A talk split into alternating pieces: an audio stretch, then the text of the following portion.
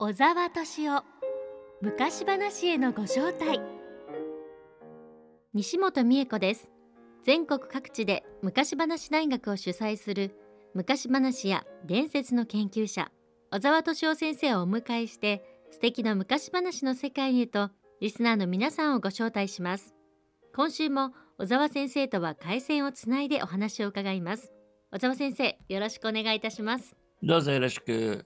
さて先週はグリム童話の茨姫をご紹介しました。うん、そう。グリムドアのね、代表的な話だけど、これはね、グリムたちがとても親しくしていたハッセンプールークっていう家庭がありましてね、はい。そこのマリーという娘が語った話なのね、はい。それを聞いていただいたわけです。で、このハッセンプールークの娘たちのマリーっていうのそれからジャネットという人もいたんですけども、はい。だからお母さんも語ったりしたり残ってるんですけどね。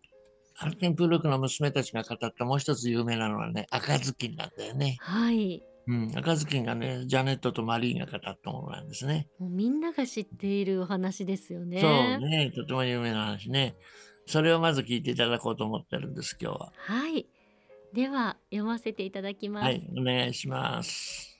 こちらの話は小峰書店から出版されています語るためのグリム童話に収録されています赤ずきん。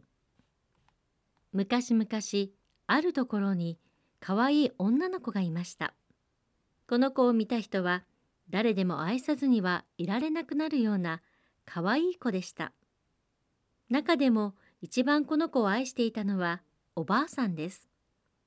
おばあさんはこの子に何をやってもまだ足りないほどに思っていました。ある時おばあさんはこの子に赤いビロードの小さな頭巾を作ってやりました。この頭巾は女の子にとてもよく似合っていたので女の子はもう他のものをかぶろうとしなくなりました。それで赤ずきんと呼ばれるようになりました。ある日お母さんが言いました。ちょっとおいで赤ずきんこのケーキとワインをおばあさんのところに持って行っておくれ。おばあさんは病気で弱っているからこれを飲めばきっと元気になるよ。向こうに着いたらお行儀よく挨拶をしてお母さんからもよろしくと伝えてちょうだい。それから途中で道草を食ったりしてはダメだよ。そうでないと転んで瓶を割ってしまうだろう。そしたら病気のおばあさんに何にもあげられなくなるからね。ええ私ちゃんと気をつけていくわ。赤ずきんはお母さんの手を握って約束しました。おばあさんは村から30分ほどの森の中に住んでいました。赤ずきんが森の小道を歩いていくと向こうから狼がやってきました。赤ずきんはそれがどんなに悪い動物か知らなかったのでちっとも怖くありませんでした「こんにちは赤ずきん」と狼が言いました「こんにちは狼さん」こんなに早くどこへ行くんだね赤ずきん。おばあさんのところへ行くの。前掛けの下に持っているのはなんだね。ケーキとワインよ。病気で弱っているおばあさんにあげるの。昨日焼いたのよ。これを食べて元気になってもらおうと思って。赤ずきん君のおばあさんはどこに住んでいるんだね？ここからまだ森の中へ15分も入ったところに大きなカシの木が3本立ってるわ。そこにおばあさんの家があるの。橋場みの茂みのあるところ。それは知ってるでしょ？狼はこの若いふっくらした娘は油のよく乗ったおいしいごちそうになりそうだわい。こいつを手に入れるにはどうしたらいいかな？と腹の中で思いました。それで赤ずきんと並んで歩きながら言いました。赤ずきん、どうして周りを見ないんだ？森の中はきれいな花でいっぱいじゃないか。君には鳥が可愛らしく歌ってるのも全然耳に入らないんだね。まるで学校へ行くみたいに前ばかり見て歩いてる。森の中はこんなに楽しいのに。赤ずきんは目を上げてみました。お日様が木々の間から差し込んでゆらゆら揺れそこら中に美しい花が咲き乱れていました。そうだおばあさんに花束を持って行ってあげよう。きっと喜ぶわ。まだ早いから花を摘んでいっても遅くはならないわ。赤ずきんは森の中に駆け込んでいきました。そして花を一本摘むとその先にもっときれいなのを見つけてそちらへかけていきそうやってだんだん森の奥深く入っていってしまいました。その間に狼はまっすぐおばあさんの家へ行き扉を叩きました。誰だね？赤ずきんですよ。ケーキとワインを持ってきましたから開けてくださいな取っ手を押しておくれ私はすっかり弱ってしまって起きていかれないんだよ。とおばあさんは言いました。狼は取っ手に手をかけて開けました。そして物も言わずにまっすぐおばあさんのベッドのところへ行きおばあさんを飲み込んでしまいました。それからおばあさんの服を着てナイトキャップを頭にかぶりベッドに潜り込んでベッドのカーテンを閉めました。赤ずきんは花を摘みながら森の中を駆け回りました。そしてもう持てないほどいっぱい摘むとおばあさんのことを思い出しおばあさんの家へ向かって歩き出しました。家に着いてみると扉が開けっぱなしになっています。赤ずきんは変だなぁと思いました。部屋の中へ入ってみるとなんとなく様子が変わっているのでまあどうしたのかしら。なんだか今日は嫌な気がするわ。いつもはおばあさんのところに来るとウキウキするのに。と思いながらベッドのところへ行ってカーテンを開けてみました。おばあさんは寝ていましたがナイトキャップを深く顔にかぶっていてなんだか様子が変です。おばあさんこんにちは。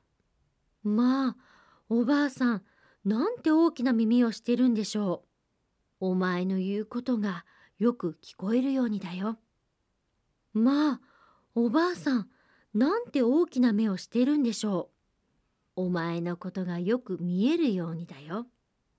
まあ、おばあさん、なんて大きな手をしているんでしょう。お前をよくつかめるようにだよ。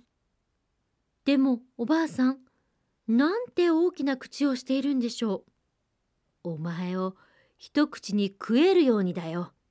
そう言ったかと思うと狼はベッドから飛び起きて赤ずきんに飛びかかりパクリと飲み込んでしまいました。狼は油の乗ったごちそうをお腹に収めるとまたベッドに横になって眠り込みひどく大きないびきをかき始めました。その時狩人が外を通りかかりました。狩人はどうしてあのおばあさんがこんなに大きないびきをかくんだろう？具合でも悪いのかもしれない。ちょっと寄ってみてあげようと思い家の中へ入っていきました。するとベッドには長いこと探していた狼が寝ているではありませんか。狩人はすぐに鉄砲を構えました。けれどもふと「狼のやつおばあさんを食べたに違いない。今ならまだ助けることができるかもしれない」と思いついて撃つのをやめハサミを持ってきて寝ている狼のお腹を切り開きました。23回切っていくと赤い頭巾が見えました。もう少し切っていくと娘が飛び出してきて叫びました「ああ怖かった。狼のお腹の中って真っ暗なのね。それからおばあさんも生きて出てきました。赤ずきんは大きな重い石をいくつも持ってきてそれを狼のお腹に詰め込みました。狼は目を覚ますと飛んで逃げようとしました。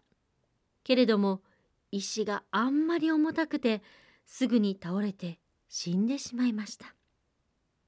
狩人は狼の毛皮を手に入れました。おばあさんは赤ずきんが持ってきてくれたケーキとワインで元気になりましたそして赤ずきんはこれからもう決して道草を食わないことにするわと思いましたこれで3人とも満足しましたというお話でしたうんありがとう。はいよかった、3人とも満足してね。よかったです、ん狼のお腹の中は真っ暗でしたっていうところね。もここおかしいなと思うんだよ。そうですね すごいリアルな感じがしてさ。でも、よくできてる話だよね。そうですね赤ずきん。赤がとてもね、やっぱり昔話では大事な役割を持ってんだね。はい赤ってやっぱり一番目立つ色だからね。先生グリム童話の旅でうん。うん。ドイツに行かれる時にこのうん赤ずきんの里というところにも行かれるそうですそう。なんですよね。赤ずきんの里と言われているところの。どうせ嘘だよ。それはおとぎ話なんだからね。はい。だけどと言われてるとこあるんでっていうのはですね、そこのあたりじゃね、女の子がね、赤い帽子をかぶるのね。へえ、なもんだから赤ずきんの里って言われてるんだ。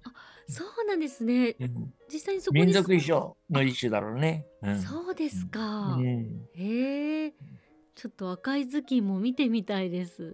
そうだよね、本当ね。はい実際にはどういった形なんですか？いや、頭巾じゃないですよ。帽子よ、ただの。そうですか。うん、ただの帽子。ちょっとさ、おしゃれな帽子よ。ほう。日本でだって赤い帽子かぶる女の子いるでしょ？はい。そういう感じよ。いわゆる頭巾じゃなくて普通の帽子。キャップみたいなそうそうそうそうそう。ということですか？そんなの。うん。そうなんですね。なもんだからさ、頭巾じゃないんだけど、グリムドは有名だから赤ずきんの里って言われてんだね。へえ。うんでも行ってみたいです。でも、この話はよくできてると思うよ。うん伝承的な話でね、これはやっぱりね、ジャネットとモリーが誰かから聞いてるんだよね。うん誰かから聞いてて、それで語ったのね。はいそれが日本でももうみんなが知っているお話になっているというのがすごいですよね。そうですね、本当ね、うん、印象的だからね、とてもね。はい。それと、出来事も分かりやすいじゃない？狼に気をつけなきゃいけないみたいなね。分かりやすいからね。そうですね。うん。うん白雪姫とか茨姫みたいにそのお姫様が出てくるお話もあれば、こういうふうに赤ずきんとか出てくるようなお話もうん。結構あるんですね。お姫様はね、だからお姫様だからとてもさ、人気あるのよね、お姫様って。まあ、どの国でもそうなんだけど。そうですよね。だけどさ、庶民的じゃないじゃない。うん。お姫様だからさ。はい。で、それに対して赤ずきんってのはさ、庶民的だよね、これね。はい。普通の娘の帽子だよね。うんだからそういう意味ではとても人気あるんじゃないかな、赤ずきんは。ああ、そうですね。うん。でその狼が出てくるのもいいですよね。そうそう。ううんん。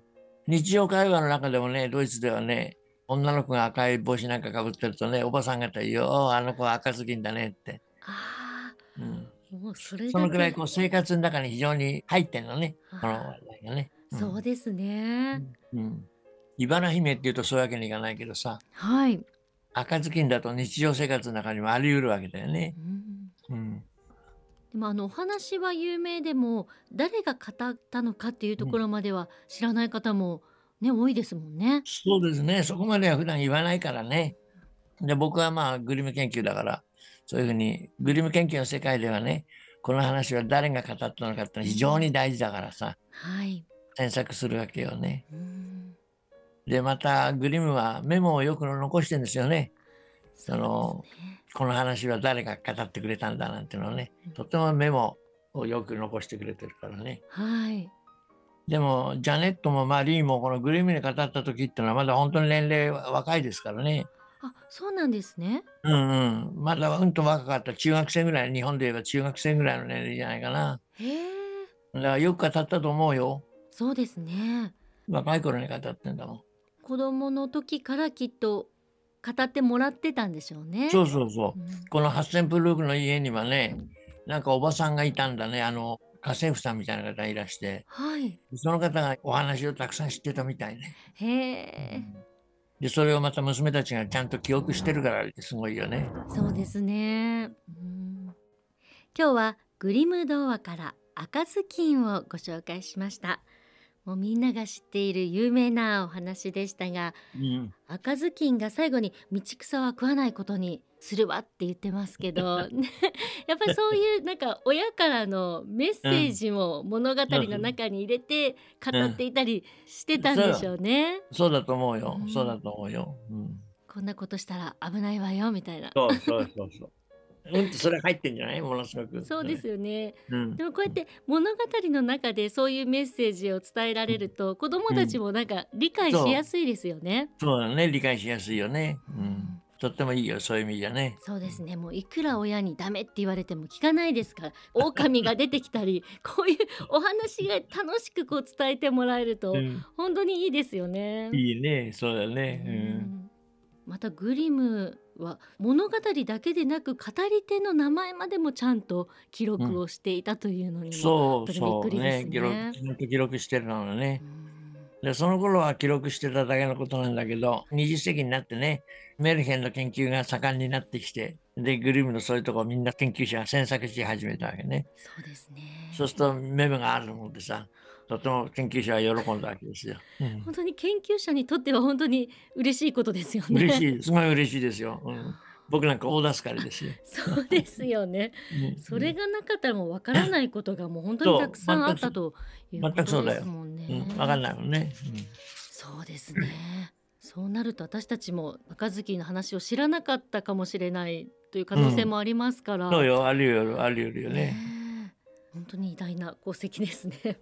うん、それでは小沢先生、来週はどのようなお話を聞かせてくださるのでしょうか？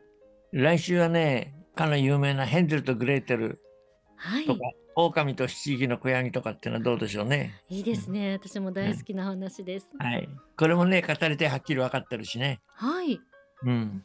では楽しみにしていますはい。それでは小沢先生ありがとうございましたどうもありがとう。